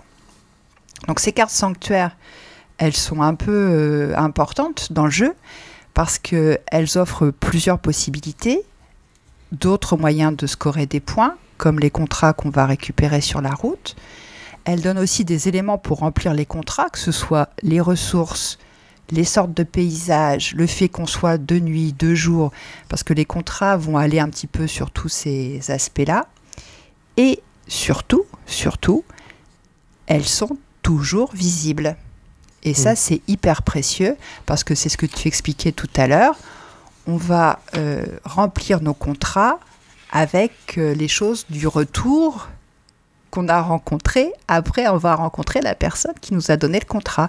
Donc avoir les sanctuaires tout le temps visibles, ça donne un avantage qui n'est pas négligeable. Quoi. Absolument. Alors comment est-ce qu'on joue notre tour? Bah, C'est vraiment... Euh, c'est dur de faire plus simple. On a trois cartes en main. On choisit une carte qu'on met face cachée, qu'on retourne simultanément avec les autres joueurs. Celle qui a le plus petit nombre va choisir en premier une carte de la rivière pour compléter sa main à 3. Et si c'est pas le premier tour, on regarde si on peut piocher ou non des cartes sanctuaires. Voilà, si c'est supérieur, le numéro est supérieur au numéro précédent, qu'on va poser au début du tour suivant. Et c'est tout. Et on recommence. Jusqu'à ce qu'on pose la huitième carte. Et là, c'est fin du jeu. Enfin, franchement, je vois pas comment on peut faire plus, plus simple que ça. C'est incroyable que la, profondeur de jeu, elle est vraiment difficile à chaque tour, mais euh, la simplicité des règles, elle est là. Quoi. Et puis finalement, le temps de partie, qu'on soit 3, euh, 4 ou 5, sera à peu près le même.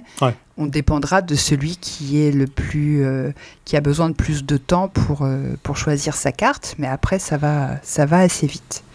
Et donc une fois qu'on a posé nos huit cartes régions, on les met toutes face cachée et on va les révéler une par une. C'est pour ça que tout à l'heure je proposais pour Dracula de faire la révélation une par une parce que je voyais qu'il y avait peut-être un lien à faire, une connexion à faire.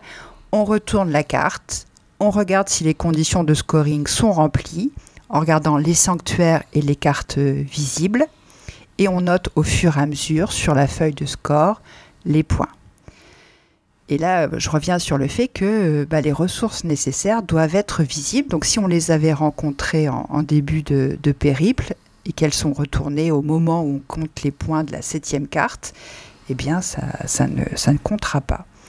Et c'est pour ça que les sanctuaires sont vraiment importants parce que, étant toujours visibles, eh bien on a tout intérêt à, à ne, pas, à ne pas les négliger. Hmm. Alors en termes de sensations, bah, le grand moment de la partie, c'est le comptage des points. Il y a une forme de rituel, de mise en scène, de cérémonial quand on retourne tous ensemble nos cartes au fur et à mesure. Voilà, il y a cette, euh, il y a ce suspense euh, qui, enfin, je trouve, qui s'installe. Et alors que le début de partie, quand on pose les cartes, c'est assez studieux. Enfin, je sais pas si toi, tu as vécu les choses de la même manière. Voilà, l'ambiance euh, est à la réflexion et on regarde, on prend nos décisions. Là, l'ambiance, elle change complètement parce que bah, déjà, on va prendre la parole chacun notre tour, on va annoncer notre score. Et puis, euh, bah, on va se rendre compte de soit on a super bien euh, géré le truc, soit on a fait n'importe quoi. et euh, surtout pour les premières cartes, c'est vraiment pas rare que lorsqu'on retourne, bah, on fasse des zéros, quoi. Ouais. Et même, même en connaissant le jeu, eh ben, on n'arrive pas à remplir les conditions parce que on n'a pas trop fait gaffe ou parce qu'on a raisonné dans le sens inverse ou parce que, bah, comme tu le disais tout à l'heure sur Dracula, on n'a pas eu de chance dans le tirage des cartes, quoi. Ouais, et là, comme c'est une rivière de cartes, en vrai, euh, tu peux très vite euh, ou assez facilement contrôler ta chance. C'est-à-dire que tu peux très bien dire Ok, je je vais pas jouer une carte qui m'intéresse le plus, mais il y a une carte sur la rivière qui va vraiment changer la donne. Et bah, du coup, je vais jouer une carte qui me fait jouer vite et de façon à essayer de la, la choper au plus facilement. Quoi. Ouais, sauf que les cartes qui font jouer vite, ce sont des cartes qui ont des ressources, parce que tout à l'heure on parlait de gestion de main, il y a vraiment une question de tempo, quoi. Parce que si tu joues les cartes avec les petits nombres pour pouvoir choisir en premier, eh bien tu fais déjà le deuil de, du sanctuaire, parce que forcément ta carte est plus petite, et tu vas accumuler les cartes qui ont des ressources en début de chemin, alors que c'est plutôt à la fin de ton voyage que tu vas en avoir besoin. Donc là aussi, il va y avoir une histoire d'équilibre parce que ce sont les cartes avec un grand nombre qui ont les contrats les plus intéressants. Donc, Mais justement, ça c'est euh, intéressant. C'est, euh, je, je- je te poserai la question après de comment toi tu joues. C'est ça qui est intéressant euh, derrière. Mais vas-y. Ouais, ok. Bon, en tout cas, ce temps de, de, de verdict qui arrive assez rapidement parce que 8 cartes finalement ça se joue, ça se joue vite, eh bien euh, très vite on peut être un peu en mode euh, ah là là c'est pas possible. C'est, assez frustrant parfois de voir que bah, on, a, on a raté nos, contrats et qu'on n'a pas réussi à mener notre, notre bateau à, à bon port et donc on a envie de faire une revanche. C'est pour ça que tout à l'heure, en début de présentation, je doublais le temps de jeu parce que bon, j'ai le sentiment qu'il y a un petit coup de reviens-y assez vite pour, euh, bah, pour contrer ce, ce côté un peu rageant qu'on peut avoir. Après, avec un peu d'expérience, ou si on a le cerveau calibré pour ça, hein, cette phase de scoring, on peut l'avoir facilement. C'est-à-dire que tu sais à la fin de la partie si ça s'est bien passé ou pas. Tu, tu vois ce que je veux dire? Bah, Et, euh, et euh, j'ai j'ai par exemple le, le souvenir d'une partie que j'avais fait avec un, un camarade de jeu qui lui découvrait le jeu. Moi, je, je connaissais déjà, on était plusieurs autour de la table. Et il a fait un score incroyable. Il a, fait, il, il a, il a tout, tout déchiré, on, on s'est fait battre à plat de couture. Et en fait, je me dis, mais c'est quoi C'est parce que il fonctionne, tu vois, c'est son cerveau, tout ça. Et, et ce qu'il a dit, c'est que, ben, en fait, euh, le jeu avait été super généreux avec lui. Mhm. C'est-à-dire que à chaque fois qu'il avait besoin d'une carte particulière ou le contrat qu'il avait, tout ça s'est fait de façon fluide. au bon moment et que finalement il avait l'air de dire que c'était pas tellement dû à ses capacités ou à tu vois à son à, ses choix mais que euh, voilà euh, après il faut voir comment dire faut avoir aussi cette lucidité de, de percevoir quelles cartes vont, vont être bien quoi ouais bien sûr mais il avait il avait l'air de dire que c'était grâce au jeu quoi ah, je, suis, je, suis, assez d'accord là-dessus. Moi, j'ai déjà fait des parties où je fais des, j'ai fait des points incroyables, mais j'étais tellement servi à chaque tour. Vraiment, euh, je, pars sur une stratégie. La carte suivante qui est dans la rivière, c'est exactement celle dont j'ai en besoin, et ainsi de suite. Donc, c'est assez intéressant. Bon, tu me demandais comment, comment je joue. Alors, moi, je suis une vraie girouette, quoi. J'ai toujours tendance à changer d'avis en cours de route. Ah c'est, euh, je me laisse tenter par. J'ai pas de constance, en fait. C'est je suis toujours tentée par une nouvelle carte. Je, suis, en fait, je ne suis pas assez rigoureuse, je crois. et, comme choisir, c'est renoncer, et que moi, j'ai du mal à, à renoncer, j'aime pas trop ça. Euh, bon, si le jeu est, sympa avec moi, je peux m'en sortir euh, pas trop mal. Mais euh, ouais, à chaque fois, je me dis, ah, mais cette carte-là, elle est trop bien. Ah, mais c'est ça qu'il faut faire. Ah. Mais bon, plus je joue, plus j'arrive à me raisonner quand même et à me dire, bon, allez, tu as cette carte-là, parce que ça dépend du tirage que tu vas avoir au départ de ta première main. Et euh, ouais, je me laisse porter. J'aime pas trop passer des heures à calculer en plus. Donc je marche beaucoup à l'intuition. Ouais, je vois ce que tu veux dire. Je... Moi, j'essayais toujours de faire la même technique de faire une première montée euh, en, chiffres pour avoir toujours un un temple, euh, euh, enfin un sanctuaire, pardon, euh, dès le début, c'est-à-dire mes premières quatre premières cartes, je les fais en montée pour avoir au moins trois sanctuaires. Et ma cinquième carte, je la faisais casser un peu ce truc-là, et ensuite je faisais la remontée jusqu'à la fin. Mais c'était toujours un peu délicat, je trouve, d'avoir ce, sanctuaire qui est cassé. d'essayer Et en vrai, j'arrive pas à trouver une, facilité de jeu qui me, satisfasse sur la façon de jouer. Et j'ai joué avec un pote qui, lui, fait sa montée de bout en bout. C'est-à-dire qu'il part vraiment d'une carte basse. Et c'est-à-dire ses objectifs, euh, ils sont pas forcément au début. Et, et il fait que monter jusqu'à la fin de façon à avoir euh, tous les sanctuaires possibles. Et, euh, et, en fait, il compte vachement sur la pioche de sanctuaire du coup pour réaliser les objectifs de fin de partie qui sont finalement les objectifs de début de partie au comptage de points. Ouais, bah moi je trouve que c'est un peu dangereux parce que euh, tu vas avoir beaucoup de ressources au départ et tu vas avoir tes contrats qui vont arriver parce que finalement 8 cartes c'est assez peu. Hein. Ouais, ça va et, vite, hein. Et tes cartes, elles vont, tes cartes contrats vont arriver tardivement et toutes tes premières cartes de début de partie finalement elles vont scorer un peu mais pas beaucoup et elles vont donner des ressources qui finalement vont servir à rien. Donc je suis pas certaine que la stratégie sanctuaire elle soit, euh, elle soit la meilleure de toute façon c'est toujours une histoire d'équilibre, tu vois. S'il y avait une stratégie qui était largement plus, euh, enfin, supérieure à une autre, tu vois, il y aurait plus d'intérêt de jeu non plus, quoi. Ouais, bien sûr. et, et c'est pour ça que c'est intéressant d'avoir fait ce travail sur le nombre, euh, la, valeur de ta carte et euh, ce qu'elle apporte, et de l'inverser ça, pour pas justement avoir une stratégie à sens unique. à un mmh, moment mmh, mmh. donné, il va falloir faire des compromis, quoi. Oui, complètement. En tous les cas, ce qui est sûr, c'est qu'il y a une forme de prise de risque. C'est-à-dire que tu fais un peu le pari sur euh, ce que l'avenir va te réserver. Parce que voilà, tu vas être dépendant du tirage des cartes, tu sais pas dans l'ordre dans lequel tu vas jouer. Euh, par exemple, tu dis ah je vais jouer une petite carte pour aller chercher la carte la première dans la rivière, puis finalement tu as une joueuse qui va jouer une carte plus basse encore. Tu vois, rien n'est jamais assuré en fait. Et du coup, toi tu as joué une petite carte, donc tu as mis des ressources qui vont pas te servir pour la suite de tes contrats, pour tes contrats à venir. Donc voilà, il y a cette notion de prise de risque moi qui qui me plaît bien en fait. Ouais, clairement euh, j'adore ce jeu pour ça, c'est qu'est-ce que je vais faire avec les cartes que j'ai en main? Dès le début, tu le vois et euh, tu essayes d'aller dans ce sens-là en, en disant Ah, ok, euh, je, pose, je pose mes deux cartes d'objectifs que j'ai en main et je me focus sur ça. Moi, c'est ma façon de jouer. C'est je mm. mets deux objectifs, mes deux premières cartes, et ensuite je fais tout pour avoir ces, ces, ces, ces, scorings-là. Et si c'est du bonus derrière, bah, tant mieux, je le prends, mais je me focus que sur ça. Et ça me permet de faire qu'un seul truc à la fois. Mais euh, je suis assez d'accord. Si j'essaye de faire de la girouette en me disant Ah, attends, je vais peut-être changer ça, je sais que je vais perdre. Mais ça ne m'empêche pas de le faire de temps en temps, bien sûr.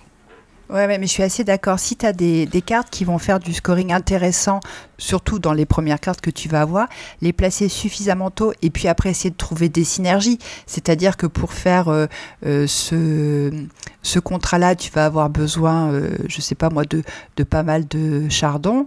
Eh bien, euh, si tu as une autre carte qui arrive assez rapidement, qui demande aussi du chardon, bah, tu fais d'une pierre deux coups. Absolument. Moi, j'aurais dû mettre la pierre volante comme exemple, ça aurait mieux marché. la pierre deux coups, ça marchait mieux que le chardon.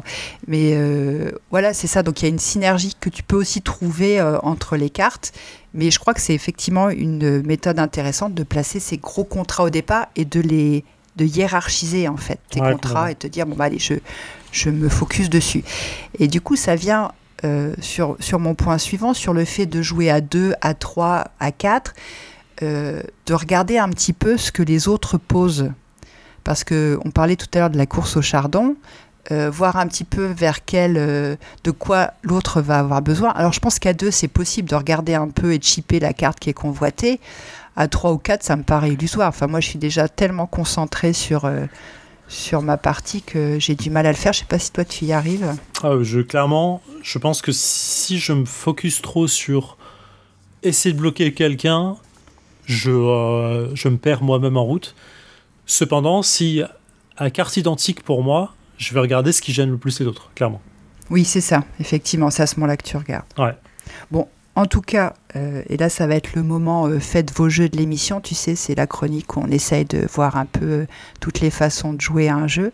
C'est les variantes. Mhm. Donc, il y a une variante officielle dans la boîte qui me semble très intéressante. Et si vous la connaissez pas, ben, vous avez eu raison d'écouter les jeux du mois. C'est que plutôt que de distribuer simplement trois cartes en début de partie, c'est d'en distribuer cinq et les gens choisissent les trois cartes euh, qu'ils vont garder, tu vois, et on défausse les deux autres. Mhm. Oui, c'est comme ça, ça- qu'il faut jouer, clairement. Ouais, et ça, je trouve que, bah, voilà, on parlait d'être dépendant du tirage de cartes, euh, on parlait de quelle carte poser en premier. Bon, bah, le fait d'avoir cinq cartes au départ, je trouve que vraiment, euh, enfin, faut jouer comme ça, oui, c'est ce que tu dis, quoi. Ouais, c'est, euh, puis- c'est- au, au début, il faut, faut prendre ce qu'on a en main et puis enchaîner, mais après, il faut clairement choisir ses cartes. Ça donne une direction de jeu direct, c'est assez agréable. Oui, bah, de toute façon, sur une première partie, tant que t'as pas expérimenté le jeu, tu t'es pas confronté au jeu, que t'en aies cinq ou trois, de toute façon, tu vas pas tellement savoir quelle carte choisir. Mhm. après quelques parties dans les pattes, je pense que c'est quand même plus intéressant. Et puis après, il y a une version maison, donc c'est une, une proposition de ma fille. Alors, elle, elle trouve, parce qu'on on a un petit peu discuté du jeu, on a joué ensemble, et elle trouve que euh, quand je disais ah oui la fin de partie, quand on retourne les cartes et qu'on dévoile et tout ça, j'aime bien la sensation tout ça. Et elle, elle me dit que bah, de toute façon les informations on les a eues sous les yeux tout le temps pendant la partie et que en fait euh, bah, pour elle il n'y a pas ce suspense de savoir si euh, je vais bien scorer ou pas. Enfin, elle sait déjà combien de points elle a fait. Enfin tu vois et donc, euh, elle elle comprend pas ce truc. Et donc, ce qu'elle propose, cette, euh, cette chippie, c'est que, euh, arrivé à quatre cartes posées, eh ben, on les retourne face cachée, à la moitié de partie, tu vois. What? Et tu continues la partie. Elle dit, là, il y aurait du challenge. Euh, Donc, je ne souscris pas du tout à cette façon de faire.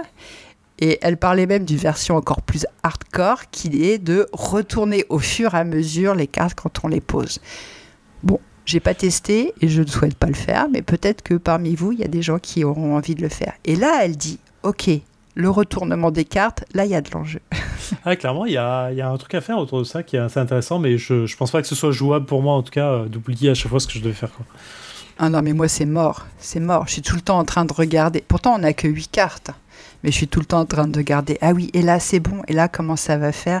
Et puis, j'arrive encore à me faire avoir. Quoi. Donc, euh, Bon, alors, je vais faire une, une- une petite conclusion à, à tout ça. Je trouve que Faraway reprend des éléments de gameplay que finalement on connaît bien. Tu vois, euh, je choisis mes objectifs, je récolte les ressources qui vont bien, tu vois, je choisis mes types de cartes et tout ça pour obtenir les, les points de victoire. Je fais des choix euh, parmi les cartes que j'ai à ma disposition, les informations visibles et tout ça. Sauf que, sauf que, le fait d'inverser la validation des contrats, de t'engager comme ça dans une mission un peu à l'aveugle, enfin, tu as juste comme information les cartes que tu as en main et puis à un instant T les cartes de la, de la rivière. le, le fait de pouvoir choisir de faire comme la personne dont tu parlais tout à l'heure, la course au sanctuaire, ou être le premier à choisir dans la rivière, tout ça, je trouve que ça donne, ça donne un goût un peu particulier, ça donne une, une, personnalité et des sensations que je trouve pas inintéressantes. Quoi. Ouais, et, euh, enfin, moi, j'invite vraiment les gens qui n'ont pas eu l'occasion de, de l'essayer, de, de, se faire un peu leur idée. En plus, euh, tu sais, sur la boîte, j'ai vu qu'il y avait un QR code ou sur le livret de règles qui euh, présente les règles du jeu. Et si on n'aime pas trop expliquer les jeux ou si on n'aime pas trop lire les règles, je trouvais que la vidéo était assez bien faite, assez, euh, assez pédagogique et que euh, bah, si on n'est pas rompu à l'exercice de l'explication ou si ça, ça nous embête un peu, quoi, enfin on n'est pas, c'est pas trop notre kiff, euh, bah, on peut très vite se mettre, se mettre autour de la table et jouer, quoi. Et puis sur un jeu qui propose tu parlais de profondeur tout à l'heure, qui propose des, choix intéressants et puis avec des découvertes. C'est-à-dire que tout à l'heure, on parlait du temps d'exploration, on parlait de, stratégie, à quel moment poser les grosses cartes, les petites cartes. Euh. Bon, en tout cas, tu disais que toi, tu faisais pas le jeu de, ça, mais moi, je mets une pièce sur Far Away d'or, au moins pour, euh, pour la nomination. Et euh, j'autorise euh, les auditeurs et les auditrices dans les commentaires à me railler, parce que vous, vous avez l'information, hein, s'il il fait partie de la sélection, à vous gosser de mon audace euh, s'il n'est pas dans la liste des nommés. Quoi. Ah, clairement, il mériterait. Hein. il mériterait d'être moins dans les nommés. Euh, j'ai envie de mettre une pièce dessus. Hein. Clairement, je, je, je, trouve que ça mérite. Et... Non, mais t'as dit que tu faisais pas le jeu. Ouais, mais genre, euh... tu le fais, tu le fais. Du coup, ça me donne envie aussi. Euh... non, mais moi, je, je, je, prends des risques. Tu vois, c'est comme dans Far Away. Euh, j'y vais, je, avec les. Allez, je m'engage. Je, m'engage. Bon, voilà. Est-ce que toi, tu as quelque chose à ajouter sur, euh, sur le jeu? Euh, Bah écoute, je regardais pendant que tu, tu expliquais, je regardais mon, mon PG Stat et j'ai vu que j'étais à 31 parties de ce jeu-là, ce qui est ah, plutôt pas mal, je pense, pour, euh, pour une, partie, enfin pour un jeu, ce qui est assez rare que je monte autant. Et je sais que je vais y rejouer dans la semaine là, donc je vais clairement monter mes stats. je, je l'avais, je l'ai redit dans le défaussé, je crois, mais je l'avais, moi, je l'avais testé en, en proto chez Catch Up Games ah euh, en 2021, je crois. Euh, et j'ai mis beaucoup de parties à comprendre comment scorer le jeu. Et j'ai mm. pas honte de le dire, je crois que j'ai mis au moins 6 ou 7 parties avant de me dire Ah putain, j'ai compris et j'arrive maintenant à, jouer. Euh, mm. Et, c'était assez agréable comme, comme sensation. Mais j'ai bien fait de m'accrocher parce que c'est un jeu vraiment incroyable. Mais tu vois, ça fait partie de ces jeux que j'aimerais faire découvrir, tu sais avec euh, j'ai quelques jeux comme ça euh, sous le coude où j'ai du plaisir à dire ah bah tiens je vais te faire jouer un truc un petit peu euh, voilà qui sort un petit peu de l'ordinaire. Tu sais pour les gens qui vivent dans les grottes et tout ça dont je parlais au début, qui n'en ont aucune idée de, de, ce, de ce que c'est.